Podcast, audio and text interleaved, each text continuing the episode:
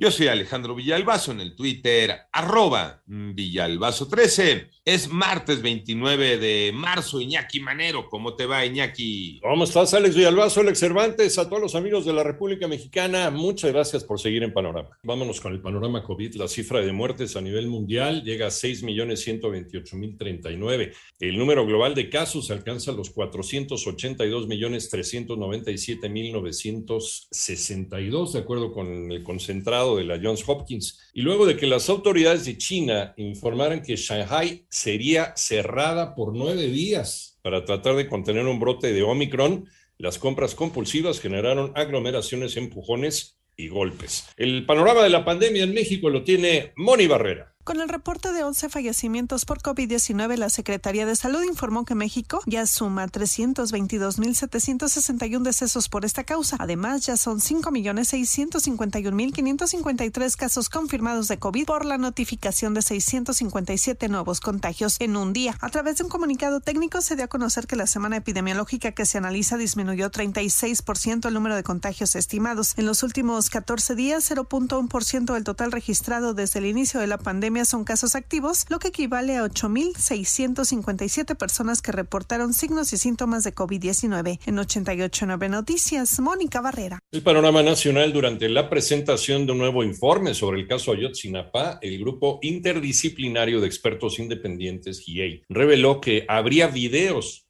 que muestran que elementos de la Secretaría de Marina intervinieron en el basurero de Cocula.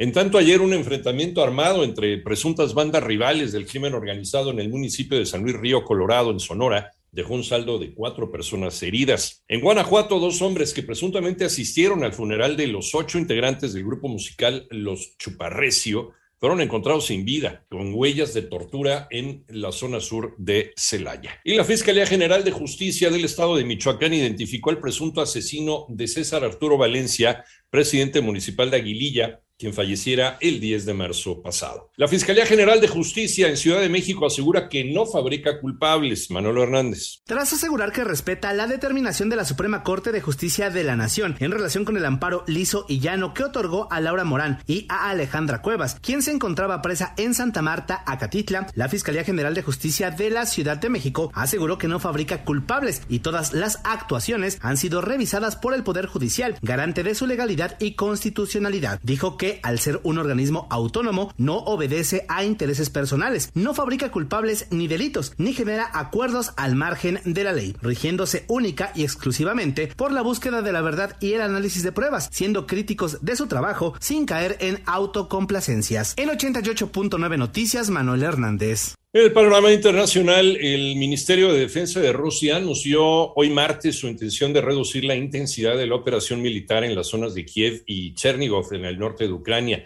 En tanto, la policía de El Salvador detuvo durante el fin de semana un total de 576 personas por los 62 homicidios cometidos el pasado sábado en este país.